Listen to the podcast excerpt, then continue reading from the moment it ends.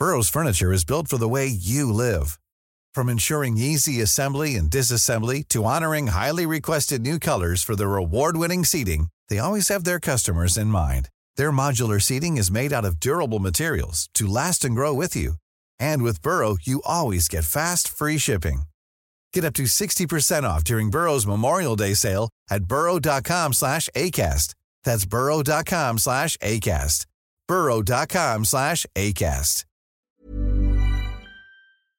Hola, ¿qué tal? Muy buenas noches. Bienvenidos a una emisión más de De Frente en Jalisco, aquí en Heraldo Radio Jalisco. Hoy miércoles 5 de octubre quiero agradecer como todos los días en los controles técnicos a Antonio Luna, en la producción y redacción de este espacio a Ricardo Gómez y recordarles nuestro número de WhatsApp para que se comuniquen con nosotros, el 3330 1779 66. El día de hoy vamos a tener aquí en entrevista en cabina al doctor Carlos Lomelí Bolaños, él es regidor de Morena en el Ayuntamiento de Guadalajara. Y además vamos a tener en entrevista a la doctora Yasmín Fuentes Montpellier, directora general de servicios psicológicos en América. Eh, como todos los miércoles, vamos a escuchar el comentario de Carlos Villaseñor Franco, presidente de Coparmex Jalisco, y también el análisis político con David Gómez Álvarez. Y vamos a escuchar, como cada 15 días, el comentario de Ana María Vázquez Rodríguez. Ella es presidenta del Consejo Ciudadano de Seguridad. Les recordamos que nos pueden escuchar también en nuestra página de internet, heraldodemexico.com.mx. Ahí buscar el apartado radio y encontrarán la emisora de Heraldo Radio Guadalajara. También nos pueden escuchar a través de iHeartRadio en el 100.3 de FM. Y ahora sí, me da muchísimo gusto platicar con el doctor Carlos Lomelí. Estimado doctor, ¿cómo estás? Buenas noches. Estimado Alfredo, qué gusto saludarte. Buenas noches. ¿Cómo estamos por allá? Muy bien, doctor, pues listos para platicar eh, contigo sobre diferentes temas. Eh, me gustaría primero que nos platicaras sobre lo que presentaste ya hace algunos días sobre el contrainforme. ¿Cómo ves eh, el actuar? ¿Cómo ves la dinámica? ¿Cómo ves el trabajo en el ayuntamiento de Guadalajara? Desde la visión, obviamente, propia, pero también desde la visión de Morena como partido. ¿Cómo ven a Guadalajara? Bueno, mira, la realidad es de que eh, eh, eh, el ayuntamiento de Guadalajara ha venido trabajando de una manera eh, más mediática que de resultados, ¿no? Esa es la realidad.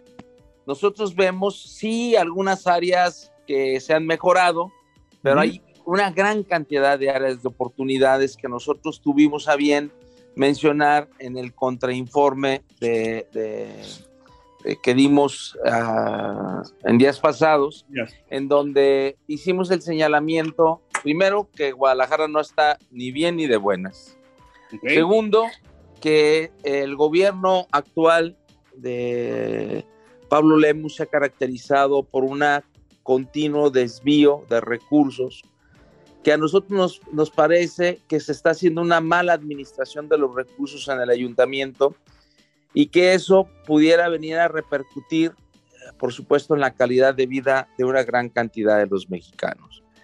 Eh, nosotros hemos venido, hemos sido muy puntuales cada semana, señalando los temas de compras a sobreprecio, nunca en el ánimo de denostar y mucho menos de faltarle al respeto a la administración, simple y sencillamente como bancada de Morena, nosotros tenemos la obligación de transparentar todos los presupuestos, en lo que se está gastando el dinero, porque es algo que nos exige la ciudadanía, es el compromiso con el que llegamos a ocupar este cargo eh, eh, como ediles y la bancada eh, nos hemos dado la tarea de cada semana tocar un tema en donde encontramos cosas a sobreprecio y donde hay cosas muy buenas a comentarlas, ¿no? También.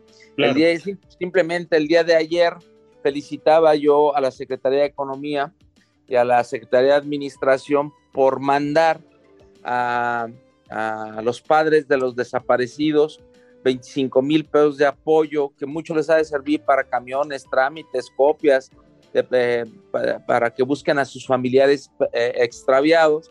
Pero la realidad es de que se manda un millón de pesos para este año cuando se gastan 40 en un monumento eh, del Palomar de Barragán, o se gastan 26 de un carrusel que un fabricante mexicano lo puede construir con 8 millones de pesos.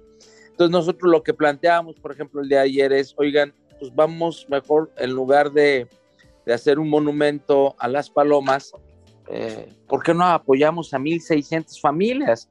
Te quiero decir que lo, lo que se destinó por parte del ayuntamiento de apoyo a los familiares de los desaparecidos representa el 0.03%, cuando, cuando realmente eh, hay 15 mil desaparecidos en todo el estado de Jalisco en esta administración y, y, nosotros creemos que pudiéramos reorientar, así como estoy platicando del caso del monumento El Palomar, que muy seguramente si Barragán viviera se retorcía porque 40 millones de pesos es lo que va a costar la preparatoria en Tlajomulco, ¿no? Una preparatoria que viene a apoyar a la educación de nuestros jóvenes y que viene a dar un espacio cultural para las nuevas generaciones, pero realmente este, eh, el hecho de construir un, un, boceto que no está terminado, que no es una escultura, es un boceto que hizo Barragán,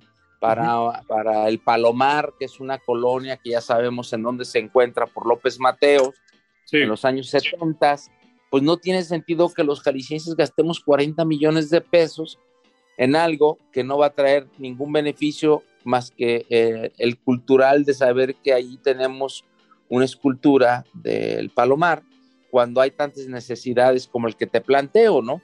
Eh, digo, yo aplaudo, y lo dije ayer y lo repito hoy, el hecho de que se apoye con, dos, con 25 mil pesos a 40 familias, pero digamos que de Guadalajara son 7 mil, ¿no? Entonces, eh, pudiéramos apoyar 1.600 familias si no hiciéramos el boceto de, de Barragán, o pudiéramos apoyar las 2.000 familias si no gastáramos en un carrusel de 26 millones de pesos que ya demostramos, llevamos al Señor eh, que construye carruseles para todo el mundo, en donde dice, bueno, pues yo se los doy en 8, pero si quieren que se los dé caro, se los doy en 10, y nosotros estamos pagando 26 millones. Claro. Doctor, otro de los temas que, eh, a ver, puede ir ligado y sin duda eh, se puede relacionar con la corrupción, pues es la impunidad y la inseguridad. Eh, mucho se habla de, eh, pues de que la inseguridad sigue creciendo por que hay impunidad, porque no hay castigo a los delincuentes y que hay inseguridad también porque pues las policías municipales, las policías estatales tienen diferentes dinámicas, tienen diferentes procesos y uno de los puntos que también ustedes como Morena en el Ayuntamiento de Guadalajara y también en el Estado han hecho hincapié en que se debe reconsiderar, se debe eh, actuar, es en materia de seguridad. Hace unos días se vivieron unos hechos pues complicados, ahorita me gustaría saber tu opinión sobre esto, eh, pero en Guadalajara en materia de seguridad en el municipio, ¿cuál es tu opinión? ¿Cómo va el tema de la inseguridad en Guadalajara?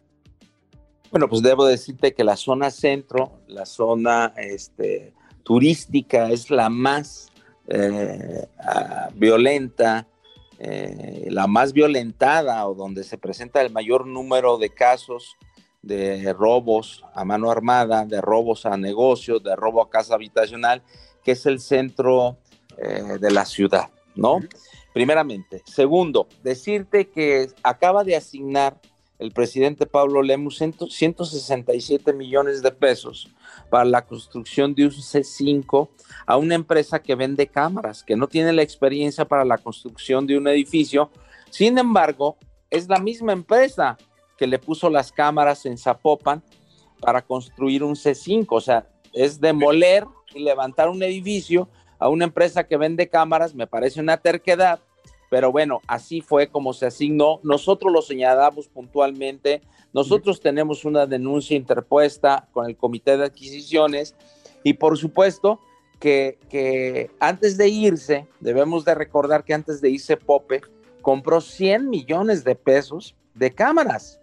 Entonces, en, la, en la licitación donde se asigna a esta empresa de cámaras, de, eh, que fueron las que vendieron las cámaras de Zapopan, y ahorita voy a pasar a otro tema, este, se le asigna la construcción del C5 para Guadalajara, son 167 millones de pesos, que está construyendo un edificio, una empresa que vende cámaras, y que no especifican si va a haber más cámaras, si van a, a rehabilitar las cámaras, los 100 millones de pesos que compró Pope. Entonces, ¿cuánto tenemos que seguir gastando los jaliscienses para que pare el nivel de inseguridad que estamos viviendo? Los hechos que ocurrieron en días pasados en una de las en las plazas más concurridas los fines de semana por las familias, por los niños, por nuestros hijos, por nuestros nietos, por nuestras esposas, fue escenario dantesco de el nivel de violencia que vivimos los jaliscienses. Eh, verdaderamente te quiero decir que por mucho rebasa la ciencia ficción de Hollywood ya lo que vivimos los jaliscienses. Y la pregunta es muy clara. Se gastaron 900 millones de pesos en el escudo urbano. hasta, hasta este momento, hasta este día, no sabemos si hubo trazabilidad de los hechos, si sabemos por dónde entraron las camionetas, por dónde salieron, si sabemos a dónde fueron a refugiarse, si a qué sector de la ciudad se fueron, quiénes eran los actores. O sea, verdaderamente gastar 900 millones de pesos por el escudo urbano, ¿sí? Este, más 667 millones de pesos que está asignando Pablo a una empresa de cámaras para que levante un C5, más 100 millones de pesos que, antes de irse Pope, mi pregunta es, ¿cuánto tenemos que invertir? Y no estoy mencionando los, los 800 millones de pesos de patrullas a sobreprecio, que trae un sobreprecio de 300 millones de pesos, ¿no? Pero ¿cuánto tenemos que gastar la gente de Guadalajara, los tapatíos, los jaliscienses, para poder alcanzar un nivel de vida que nos permita poder salir sin miedo a la calle. Hoy por hoy, según el INEGI, el 87.5% de los jaliscienses temen tienen temor al salir a la calle de ser violentados, asaltados, secuestrados, baleados, etc. El INCRE, somos una de las primeras ciudades en desaparición forzada somos una de las primeras ciudades en materia de violencia de género. Entonces, es verdaderamente muy lamentable lo que estamos viviendo como sociedad. Y, lo más triste de todo esto es que tuvieron que pasar tres y media largas horas después de una balacera de casi 30 minutos en dos sesiones para que saliera el gobernador con un Twitter a informar que había seis heridos y un muerto. Y que la ausencia total del presidente municipal de Zapopan, eh, Frangé, y la ausencia total de Pablo Lemos deja mucho que desear a sus gobernados. ayer porque, si, fuera las tortas ahogadas, ahí estaría mordiéndole foto y foto. Si fueran los chiles en ahogada, sin duda estaría subiéndolas inmediatamente. Si fuera a darle un beso a una jirafa, también. Aquí lo delicado es que cuando sus gobernantes verdaderamente, sus gobernados necesitan a sus gobernantes, se ausentan, no dan la cara. Lo que quiere decir que tanto los jaliscienses como los zapopanos, como los eh, tapatíos, somos huérfanos de, las autoridades que nos gobiernan, porque nada más aparecen en la fotografía en lo que es rentable políticamente. Doctor, ayer entrevistaba a Alfonso Partida Caballero, que seguramente lo conoces, es integrante del Observatorio de Seguridad y Justicia de la Universidad de Guadalajara, y nos hacía un comentario que a mí me llamó la atención, que a lo mejor no lo traíamos en el radar o tan presente, porque él decía lo que estás comentando tú también, dónde estaban o dónde estaban las autoridades para informar lo que estaba pasando, pero también a pesar de que el hecho pasó en Zapopan, eh, también cuestionaba él el actuar del presidente municipal de Guadalajara porque pues nos recordó de esta coordinación que hay entre las dos policías, entre la policía de Guadalajara y la policía de Zapopan, que en teoría pues, ya no hay como un límite eh, fronterizo o un límite de territorio para que puedan actuar las dos policías. En este sentido, eh, tú como regidor en Guadalajara, ¿has eh, visto o crees que sí está funcionando esta coordinación, al menos entre los dos municipios de Guadalajara y Zapopan? Y ya después, si quieres, pasamos a la coordinación municipios, estado y de los tres órdenes de gobierno. Bueno, quedó demostrado que lo que ellos anunciaron con bombo, con bombo y, tambora, y cuetones y de todo, bombo y platillo, dicen por ahí, pues es un rotundo fracaso. Porque si nosotros vemos los cientos de videos que, que la comunidad de jaliscienses y de zapopanos eh, hicieron circular a través de las redes sociales, pues nos vamos a dar cuenta de que quien contuvo este ataque fue eh, supuestamente, se supone, pues eh, fueron las Fuerzas Armadas, ¿no? Y que tuvieron que pasar más de una hora para que apareciera una, camioneta de policías de Zapopan o de, o de Guadalajara, este, pero después de una hora. Entonces, quedó demostrado que lo que ellos anunciaron, que son muy mediáticos, hay que reconocerles, con bombo y platillo, que era la quinta panacea, la coordinación sin límites entre Zapopan y Guadalajara, es un total y rotundo fracaso. Y yo quiero preguntarle a Frangé, quiero preguntarle a Pablo Lemus, a la bancada de diputados locales, federales y a los senadores de MC, ¿con qué cara van a seguir votando y deteniendo la consulta, la iniciativa de que la Guardia Nacional permanezca hasta el 28. Ellos han sido promotores de que regresen a los cuarteles, pero si verdaderamente esa, esa cuadrilla de 8 o 10 este, supuestos este, militares de la Guardia eh, que confrontaron esta, esta, y contuvieron ese tiroteo, si no hubiera sido por ellos, quién sabe en qué te hubiera terminado esta masacre de enfrentamiento entre grupos criminales. Porque nosotros no, no es que dudemos de la capacidad de nuestra policía de Zapopan, no es que dudemos de la capacidad de la policía de Guadalajara, al contrario, nosotros creemos que deben de ser, deben de tener mejor calidad de vida que creemos que deben de estar mejor equipados, ¿sí? Pero ellos no estaban en condiciones de hacerle frente a este grupo criminal que estaba fuertemente, fuertemente armado y que muy seguramente hubiera sido una masacre si llegan nuestros policías con los accesorios que traen tan, tan, pues, pues no, a la altura, y, perdón la, la, expresión, de lo que traía la gente que inició el tiroteo en, las plazas de mayor afluencia los fines de semana, ¿no? Doctor, entonces, Adelante, adelante, Bueno, doctor. Entonces, yo sí, yo sí cuestionaría con qué cara la Cámara de Diputados Federal y la Cámara de Senadores van a seguir votando en contra o a favor, perdón, de que regrese los militares a su cuartel cuando fueron los únicos que contuvieron este embate.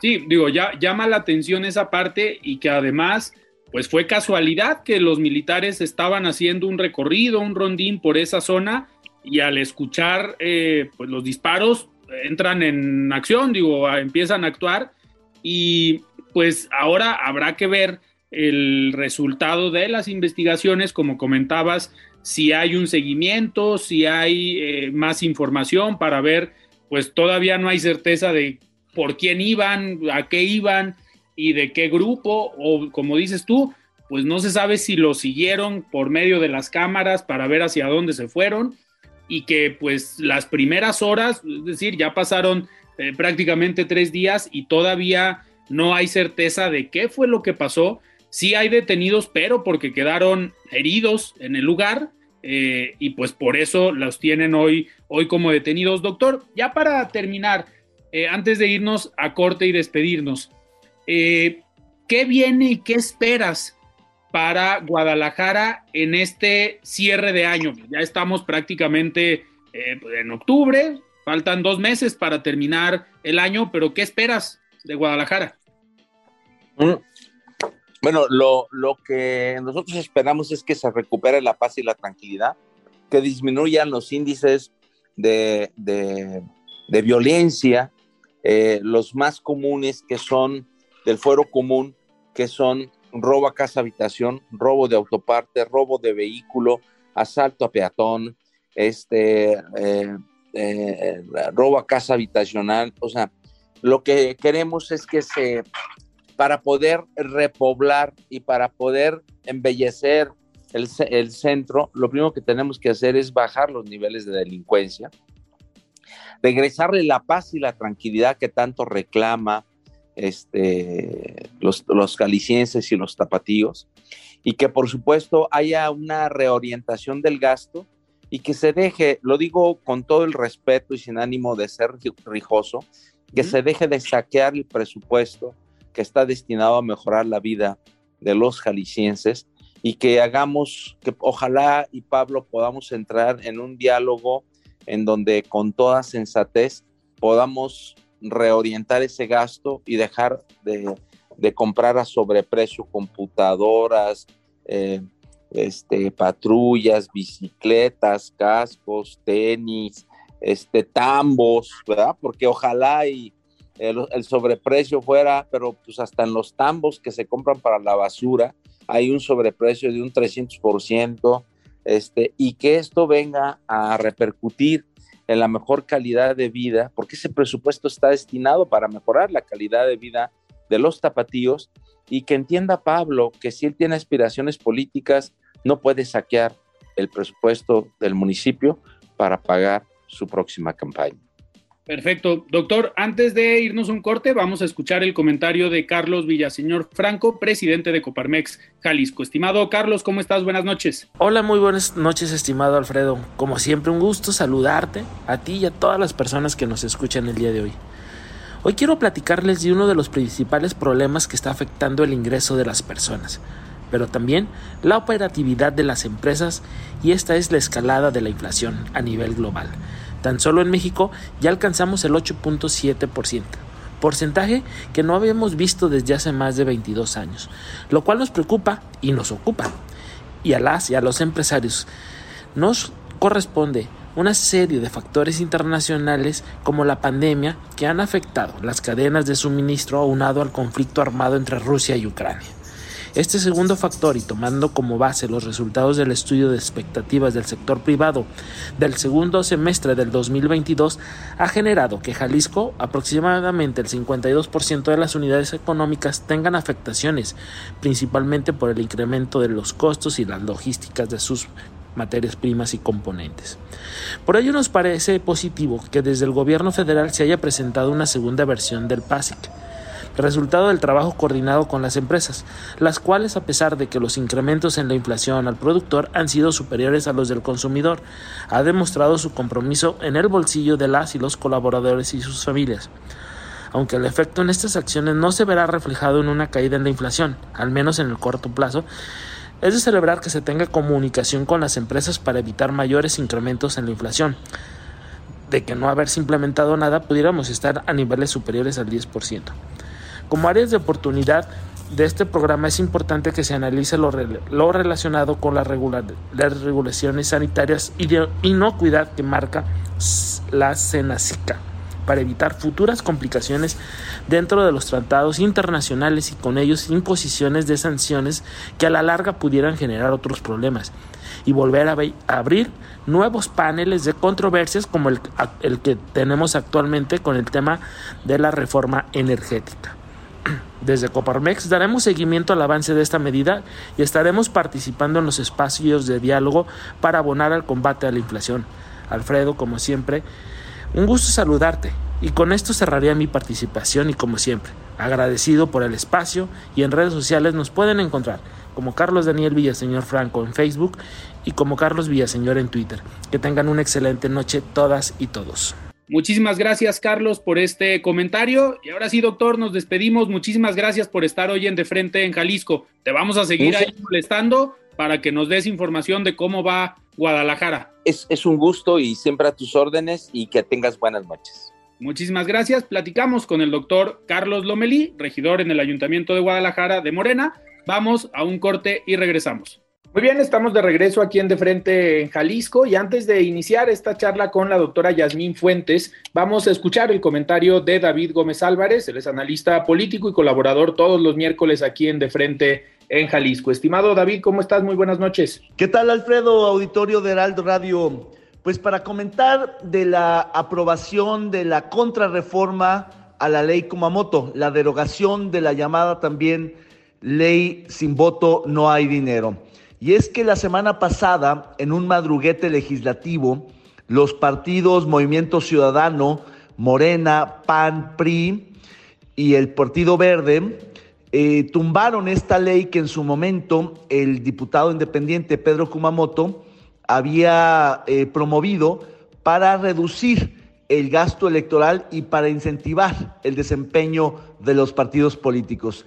Desde luego que a pesar de que el propio gobernador entonces Aristóteles Sandoval, el entonces alcalde Enrique Alfaro y los diputados de aquella legislatura le disputaban la paternidad de esa ley a Kumamoto, querían colgarse también la medallita, todos los partidos tradicionales, pues no les gustaba en el fondo porque significaba la reducción de los recursos que recibían en aquel entonces los, los partidos, que se redujeron significativamente.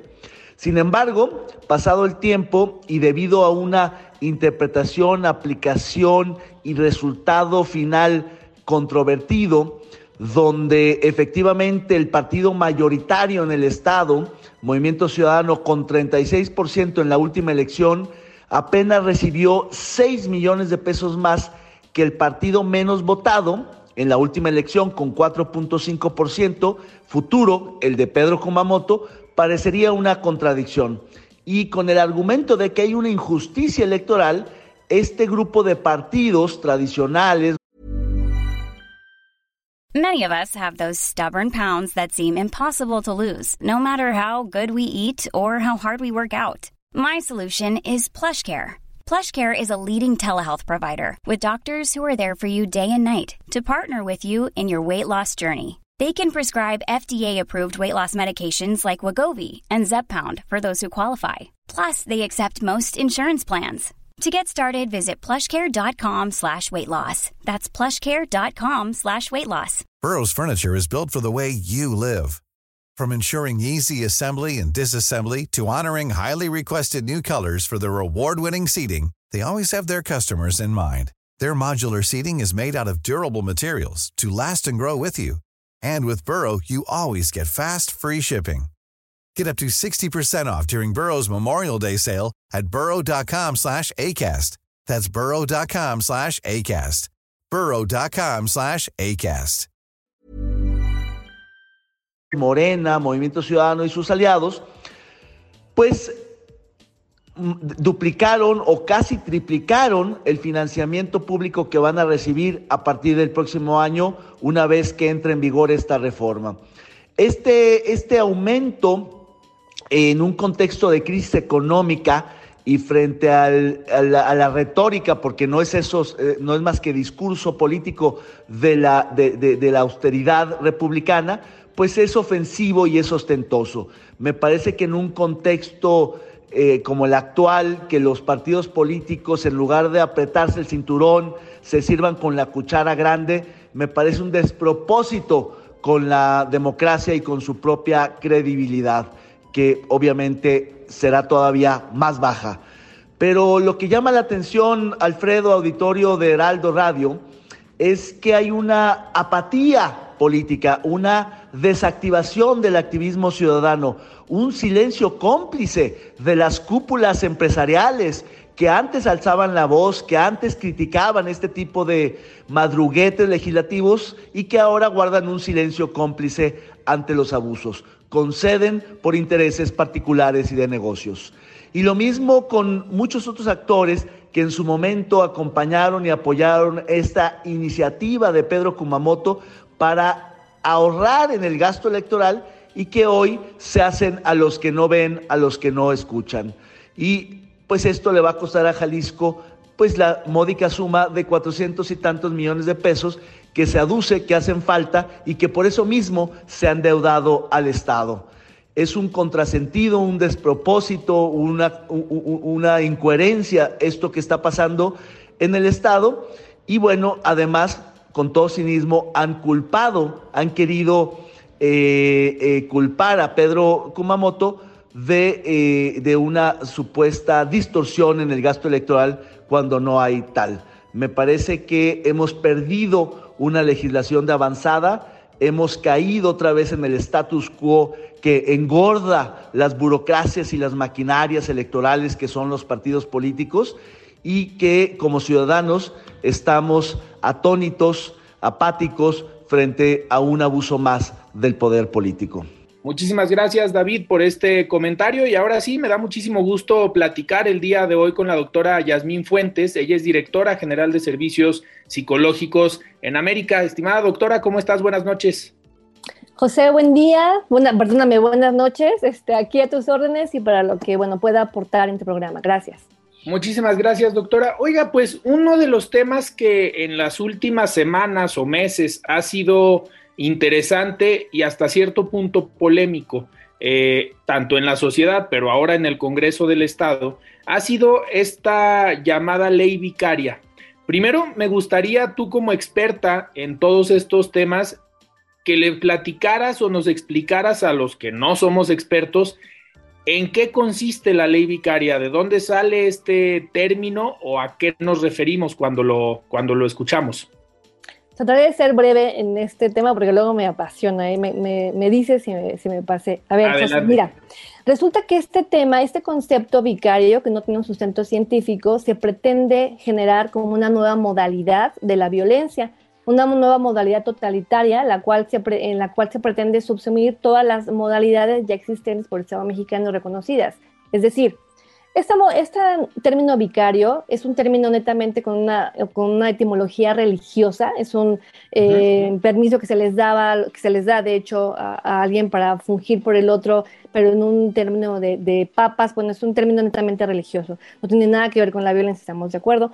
Hay otro concepto que es el término que se le da como jurídico y que es por interpósita persona. Esto quiere decir que igual es un permiso, es un, es es un permiso que se concede para que yo, Yasmín, actúe en nombre de José Alfredo, ¿no? Pero es entre adultos y tampoco tiene nada que ver en la relación con lo que se pretende. Este concepto se dice acuñar por una señora llamada Sonia Bacaro, la cual es discípula y amiga sentimental de Jorge Corsi.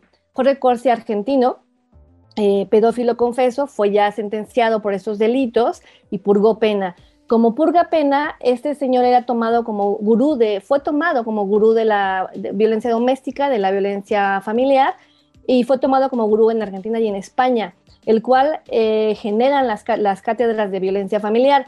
lo, peligroso de esto es que ese señor eh, eh, manejaba una ideología netamente de la mujer víctima y el hombre netamente el agresor. De hecho, ya no le llaman padre, le llaman agresor como tal, punto. Esta ideología, cuando él es detenido en prisión, cuando él ya había hecho tantas cosas, eh, sale su pareja sentimental, su discípula, a seguir con la ideología, pero ahora le llama violencia vicaria, la cual dice acuñar en, un, en su blog personal. Es tan grave ese tema porque a partir del 2012 y de su único blog personal que dice ella haberlo acuñado, lo cual es la misma ideología que su, que su este, gurú y pareja, eh, ahora la tiene, ahora la importa México, viene de España, en el 2004 en España se, se promulgó el 28 de diciembre, curiosamente, la ley contra la violencia de género, una ley totalitaria, más bien inquisidora, la cual ha traído estragos en la sociedad española, eh, hay un aumento desde, el 2004 a estas fechas de todos los varones en estado de calle, en estado, o sea, los homeless han aumentado el 80% y son varones, porque viene a quitarles todo su, eh, obviamente, eh, con la única señalamiento de la mujer es con el que se va a realizar o ejecutar las medidas que son obviamente pérdida de patria potestad sin, sin poderla recuperar, desde luego convivencias, olvídenlo, este, hay una, es más, también están pidiendo que no pueda heredar, hay una serie que lo están castrando al varón y que ya estamos viendo en España los estragos que hay. De hecho, es así que esa misma ley, eh, hay un Ministerio de Igualdad con esa señora Irene Montero, que lo que ha traído de, de, verdad es una verdadera locura. Hay una ley que se aprobó que se llama Sí es sí, solo es sí, ya está aprobada por el, en el Congreso de España, donde aunque tengan los varones y las mujeres relaciones sexuales con consentimiento, esto puede cambiar si la mujer lo decide. Entonces, eh, pueden pasar de una relación consensuada, pueden pasar a una violación o abuso sexual solamente porque ella diga que ya no le pareció que era consensuado. Entonces, doctora, perdón, todo esto nada más con el puro eh, dicho o señalamiento de la mujer sin haber me imagino que debe haber una investigación o no. Se no, toma no la como. Hay. No la hay. No, con el hecho de, de, que ella lo señale basta, porque de hecho, fíjate que México ya empezó a hacer eso también, ¿eh? de decir, bueno, con el hecho que lo diga la mujer, debo de creerle, debo de, de hacerlo y, y se, se, empiezan a accionar medidas precautorias o de este, detención porque hay una sospecha, en este caso la mujer sospecha, ¿no? Y, la, y la, justicia debe creerle. Así está en España, ¿eh? ustedes lo pueden googlear sin problema para que vean el nivel que traen. Ya hay muchos grupos que están levantando, obviamente, pidiendo la derogación de esta ley, pidiendo que esta ministra se retire, porque en verdad ha hecho cada, está la situación muy peligrosa. Y ahora resulta que México importa una ley, ¿no? Un término vicario sin ningún sustento científico, solamente porque una señora dice que lo acuña. O sea, obviamente vemos un tema muy fuerte detrás.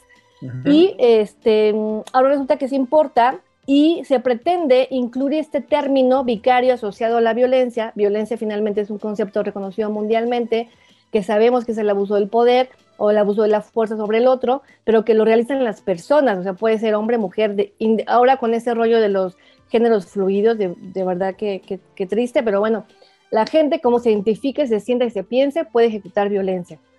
Entonces, entonces, se pretende ahora esa nueva modalidad vicario, ya lo manifesté cómo viene, de dónde viene, ahora ponerlo como una nueva modalidad en la violencia, la cual va a subsumir todas las que ya existen. O sea, México ya cuenta con códigos penales federales, ¿no? Locales, civiles, con leyes, tenemos una ley general de acceso de las mujeres a una vida libre de violencia, tenemos leyes generales de los derechos de niños, niñas y adolescentes, es decir, reconocemos las violencias y las tenemos, están penadas, la, la, violencia intrafamiliar, la psicológica, la, este, la laboral, la económica, están penadas, ¿no? Quien lo realice, quien lo realice, las personas. Ahora resulta que esto pretende que solamente sean las mujeres las víctimas por el hecho de ser mujeres y los varones, por el hecho de ser hombres, los agresores. Y esto es muy grave porque además están colocando a la mujer al nivel de los niños, niñas y adolescentes. Al poner una ley donde diga las mujeres, niños, niñas y adolescentes, lo colocan por igual, cosa que no puede ser. Tenemos un artículo cuarto en nuestra Carta Magna donde dice que hay un interés superior de la niñez. Ese interés superior de la niñez tiene que ser porque los niños y adolescentes están en tránsito de desarrollo requieren protección diferente a los adultos. En consecuencia, siempre debe velarse ¿no? que las leyes sean homologadas a este interés superior o que no vayan en contra y que cuando esté algún niño o adolescente metido en un proceso legal, en este caso familiar, se deberá ponderar el interés superior de la niñez, es decir, perspectiva de infancia. Ahora resulta que esta ley dice que las mujeres son iguales de, vulnerables que los niños, niñas y adolescentes y que además este grupo que es vulnerable por su desarrollo natural de crecimiento, solamente estarán bajo el cuidado de la mujer. ¿Por qué? Porque su misma ley dicen que este, este agresor, ya no le llaman padre, ya son netamente llamado agresor, este agresor no va, decía José, te comentaba José, es un problema porque se está colocando a la mujer al nivel de los niños y adolescentes. Se está eh, diciendo que la mujer es tan vulnerable como este grupo de, de la niñez que por su desarrollo lo es. Y ahí es una gravedad, están poniendo un interés superior de la niñez, de la mujer tácito, lo cual no puede ser porque la niñez, sus derechos de la niñez y protección están por encima de los derechos de los adultos. Entonces, fíjate qué grave es esta propuesta de ley, la cual los apareja, lo cual vuelve a la mujer también incapaz, porque además es una ley que no protege a la mujer. Pareciera que lo hace en el discurso y quién se va a oponer, nadie, pero de, de, facto lo hace porque está también diciendo que yo soy víctima histórica y en consecuencia soy víctima, o sea, yo no soy una víctima, pero lo está colocando de esa manera en que todas las mujeres somos víctimas y todos los hombres son agresores. Entonces, esto viene a parcializar, a sesgar, a dividir esto, esta unión social, la viene a dividir, a generar y a sembrar una, una desconfianza aún mayor de la que ya puede existir. ¿Tú crees que esto va a erradicar la violencia si ponemos en un grupo las mujeres todas víctimas y en un grupo todos hombres varones? Los varones no solamente son padres, ¿no? Son hermanos, amigos, parejas, eh, en fin. Pues esto va, esta, esta ley va a hacer que cualquier mujer que se sienta agredida, no solo en sus hijos, ¿no? O sea, sus propiedades, sino algo que ella considere de estima valor o tenga gente a su cargo, como personas de la tercera edad o personas con discapacidad, lo que ella tenga, o mascotas, y que ella considere que fueron agredidos por, esa, por ese varón, ese agresor ya ahora vicario, va a ser denunciado. Entonces, seas el vecino, el amigo, el primo, el que le fuiste a ayudar, el que sea, pues vas a ser una, un latente agresor, o sea, ustedes ya serán de facto un latente agresor y bastará con que la mujer lo señale. Fíjate qué, qué problema y que si el sistema de justicia al día de hoy, José, no es capaz de ser, de, de aplicar justicia y ser rápido o, ser, hacerlo pronto y expedito, ¿tú te imaginas qué va a venir con esa situación? Hoy día los juzgados no pueden ni resolver en materia familiar de manera pronta. Hay, hay, situaciones de mm, juicios de los niños que están metidos en donde se van de uno a siete años. ¿Tú crees que ahora con esto tienen la capacidad? O sea, no hay, no hay forma ni siquiera que la puedan aplicar. Sin embargo, hay ocho estados que la reconocen al día de hoy sus modificaciones, entre ellos Zacatecas, Estado de México, Hidalgo, Yucatán, Quintana Roo, Baja California, Puebla y Sinaloa. Pero fíjate, Doctora, estos estados ya tienen una ley vicaria, pero con una, digamos, con una legislación o con puntos concretos, no tan radicales, o cómo lo han manejado? Lo han manejado de manera radical. Al día de hoy, déjame decirte que no ha habido ningún proceso real sobre violencia vicaria. Ni lo va, bueno, todavía no lo hay. Ya lo acreditaron, o sea, ya lo están en su diario oficial, en donde han aceptado las modificaciones en especial a la ley de acceso de las mujeres a una vida libre de violencia. Hay otros estados que han modificado algunos códigos penales o civiles. Por ejemplo, el caso de Jalisco lo que está pidiendo es modificar cinco reglamentos, ¿no? Cinco leyes. La ley de acceso de las mujeres a una vida libre de violencia, código penal, código civil, ley para prevenir y atender la violencia intrafamiliar y ley de los derechos de niños y adolescentes. A ver, son cinco instrumentos que, que deberemos estar atentos porque seguramente esos cinco van a impactar en otros cinco, en otros más, o sea, más. Ahora, si ya existe una ley general de acceso de las mujeres a una vida libre de violencia que reconoce la violencia intrafamiliar, si ya contamos con códigos penales y civiles que reconocen la violencia intrafamiliar, si ya contamos, fíjate, ustedes tienen una ley para prevenir y atender la violencia intrafamiliar y además se tiene una ley de los derechos de niños y adolescentes, ¿qué es caramba estamos haciendo con una sobreregulación? Que ni siquiera hay un concepto real científico que sustente la violencia vicaria. ¿Y, qué, ¿Y por qué se está haciendo estas propuestas donde ya tenemos reglamentos y leyes que lo que se debe de tener, de revisar es que eso se esté haciendo de manera eh, efectiva? Pues debemos de, revisar la, situación del sistema de justicia, que al día de hoy no está dando ni justicia, ni legalidad, ni está dando seguridad a los mexicanos. ¿Por qué en vez de revisar eso estamos haciendo estas cosas? Dime, José. Perdón, ¿y por, qué crees que se esté tratando hoy de impulsar, si se cuenta en Jalisco con todos estos instrumentos, que a lo mejor si se aplicaran realmente, como dices, si el sistema judicial operara efectivamente cumpliendo con esto que ya se tiene, ¿cuál crees que sea la intención? Un tema de, eh, a ver, puede sonar fuerte, pero un tema de discurso, un tema de que el concepto puede estar ya no te escuché ahí. Mira, eh, la verdad me parece un, tema hasta peligroso porque veo una imposición al respecto. Cuando hemos buscado hablar con los diputados que la promueven, se esconden, no abren el diálogo.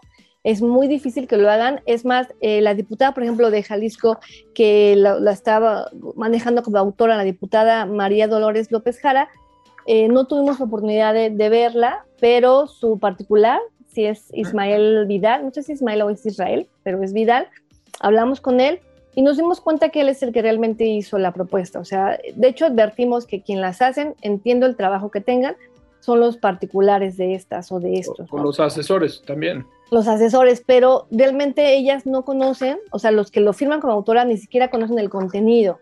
Entonces, eh, eso es un, algo muy grave. Y vemos un tema muy politizado, muy, muy, muy tema de votos, de, de qué me conviene. Hablar de mujeres, bueno, pues voy a tener la, la, cámara, ¿no? Si hablo de algo más, no la tengo. Entonces, hablo de mujeres, me conviene el tema político, me sumo y que pues México se lo lleve al traste, ¿no? Porque pues yo, yo cuido mi trabajo, cuido mi chama, me postulo, me ven bien, no se, no se me avientan. Y entonces, es un tema politizado con una agenda, nos parece una agenda más bien de, imposición, porque hay un grupo que, es el que legisla, el que cabildea estas leyes en todos los estados y que se hace llamar Frente Nacional contra la Violencia Vicaria, que no tiene nada de nacional, porque representa solamente al 0.004%, y esto, o sea, nadie a mí no me representa.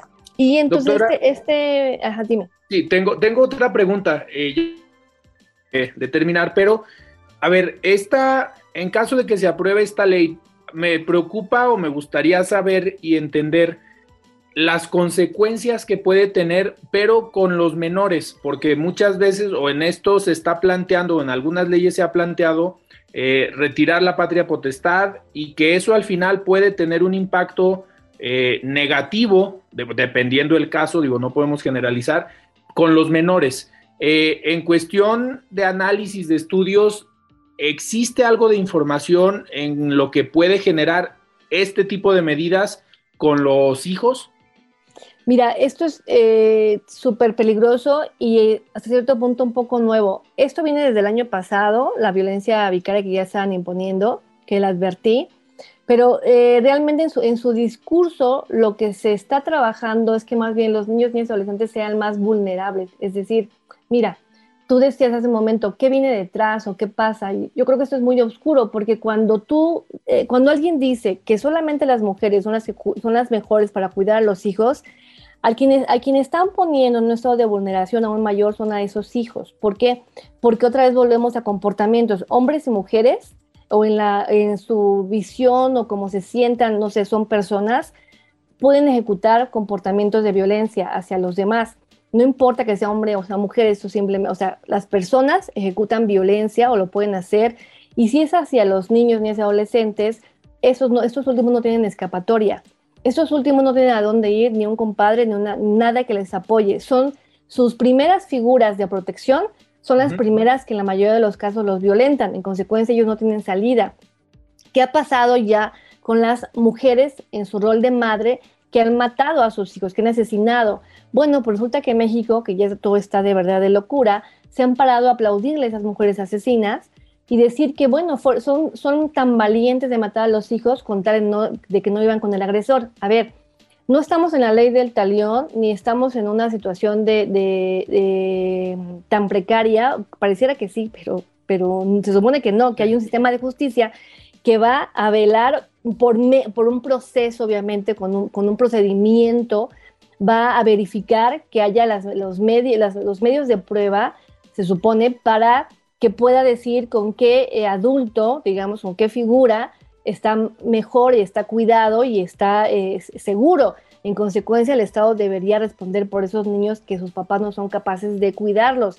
Pero con esto, lo que se hace es que la mujer, entonces, otra vez volvemos a lo que ya se ha erradicado, al menos en papel, la mujer, solo por ser mujer, no representa la idoneidad para la crianza. ¿Por qué? Porque también el varón puede tener facultades y puede tener habilidades para la crianza. No es cuestión de género como se está manejando, es cuestión de capacidades y de, de, personas. Entonces, al decir que toda la mujer la, puede ser el que, la que cuida a los hijos, pues estamos dándole en las manos a mujeres con trastornos mentales, porque trastorno mental otra cosa, los problemas mentales, José, también impacta a hombres y mujeres, no es exclusivo de un género, eh, se impacta a personas.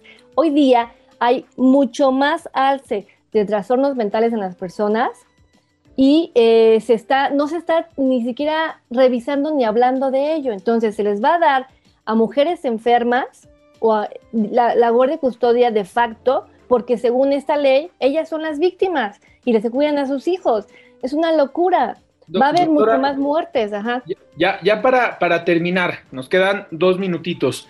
Eh, a ver, uno de los, de los puntos que se ha trabajado, al menos en esta legislatura, tanto a nivel local y a nivel federal también, es, son los parlamentos abiertos, es decir, invitar a expertos para eh, analizar, dar puntos de vista sobre algunas propuestas.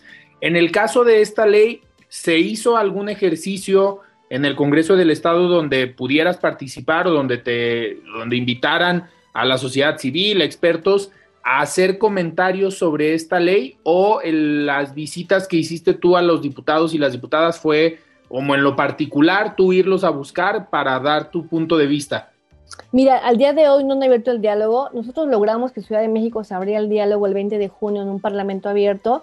Eh, sin embargo, nos encontramos, no te quiero robar espacio, nos encontramos con una situación muy, muy fuerte porque no quieren abrir el diálogo. Ellos solamente quieren eh, legitimar su discurso. Pero bueno, se abrió. Eh, en los demás estados no se ha abierto el diálogo, es más, me han cerrado a mí la puerta porque obviamente soy la que tiene el mayor elemento para desacreditar sus dichos. Así es que en ninguno de esos estados me han querido invitar. En Jalisco eh, toqué puertas, como bien lo dijiste, fui a tocar puertas, así. Obviamente me abrieron muy pocos, pero bueno, por lo menos de eso a nada. Pero hasta el día de hoy, a, no ser del 20 de junio, que además en tres ocasiones me querían negar el acceso, pero eh, están cerrados al diálogo yo esperaría que esto que la diputada María Dolores López Jara diera fuera el ejemplo, ¿no? Y realmente aperturar el diálogo a especialistas, em, invitar al diálogo a gente que, estemos preocupados por ese tema, porque es una ley que va a impactar a la familia, en consecuencia debemos estar presentes muchas personas interesadas en el tema, o cual, lo bueno, sería muy bueno que ella lo abriera, que ya hiciera mesa de trabajo, debate público, pero hasta el día de hoy te digo que ningún estado lo ha hecho y Ciudad de México lo intentó manipular porque lo que último que quieren es dialogar, porque no tienen elementos, o sea, no hay forma que lo tengan. Pero bueno, esperaremos que esta vez lo abra el diálogo la diputada Lara y eh, cambiemos pues la historia, ¿no? Y hagamos de trabajo por los niños. Perfecto, doctora. Antes de despedirnos, vamos a escuchar el comentario de Ana María Vázquez. Ella es presidenta del Consejo Ciudadano de Seguridad Estimada Ana María, ¿cómo estás? Muy buenas noches. Buenas noches, Alfredo, y saludos a todo tu auditorio. La opinión pública a nivel nacional se sacudió y la ciudadanía se conmocionó frente a la balacera ocurrida la tarde del domingo 2 de octubre en la zona del centro comercial de Andares en Zapopan. El acontecimiento, derivado de un ataque a un empresario tequilero y al que reaccionaron sus escoltas, dejó una persona muerta y seis lesionadas, entre estas dos presuntos agresores. Antes de la balacera en la zona de Andares, supimos de otro acto que casi pasó desapercibido. El 30 de septiembre, policías de Guadalajara abatieron a un hombre que había tomado como rehenes a los 15 pasajeros de un camión de transporte público que venía de Tlajomulco hacia Guadalajara y que había discutido aparentemente con una mujer que también se identificaba como su pareja. Si bien sucedieron en la misma ciudad, ambos hechos tienen rasgos muy distintos, por los posibles móviles, por los recursos a la mano de agresores y perpetradores y por la reacción de las instituciones de seguridad. Sin embargo, ambos muestran una reacción social similar, una tendencia a la normalización. Aunque se vive con temor por la cotidianidad de la violencia y nos asusta, damos vuelta a la página, asumimos que así nos tocó vivir con la inseguridad a la vuelta de la esquina. Nuestra reacción social conlleva otro absurdo. Esa fecha, el 2 de octubre, se conmemora el Día Internacional de la No Violencia.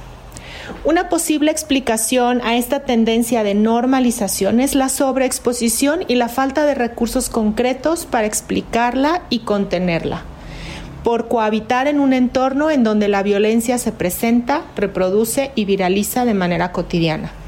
Es urgente rescatar nuestra capacidad de asombro, de alarma e indignación frente a la violencia y la criminalidad. Si bien la normalización está condicionada a los contextos sociales, culturales y políticos, se ve reforzada con la naturalidad con la que la ciudadanía ve la implementación de medidas reactivas como el uso de cercados electrificados, perros de defensa, fraccionamientos cerrados, entre otros. Esta forma de gestionar la violencia resulta en tendencias como la propuesta de iniciativas para la aportación de armas en aras de impulsar la autodefensa, convirtiendo a la violencia como una respuesta justificable para resolver conflictos. En palabras de Stefan Hessel, diplomático, embajador y coautor de la Declaración Universal de los Derechos Humanos, la violencia nunca es normal, la indiferencia es la peor de las actitudes. El también autor del libro Indignaos exhorta la indignación como rasgo de un compromiso ciudadano. Indignarse porque el mundo va mal, porque somos rehenes de los poderes políticos que impulsan iniciativas como la ampliación de mandato de la Guardia Nacional o generan acuerdos económicos de contención de la inflación que son parciales y poco efectivos. Indignarse es para Hessel un recurso fundamental que implica identificar las amenazas y hacerle más difícil el triunfo a los actores criminales o corruptos.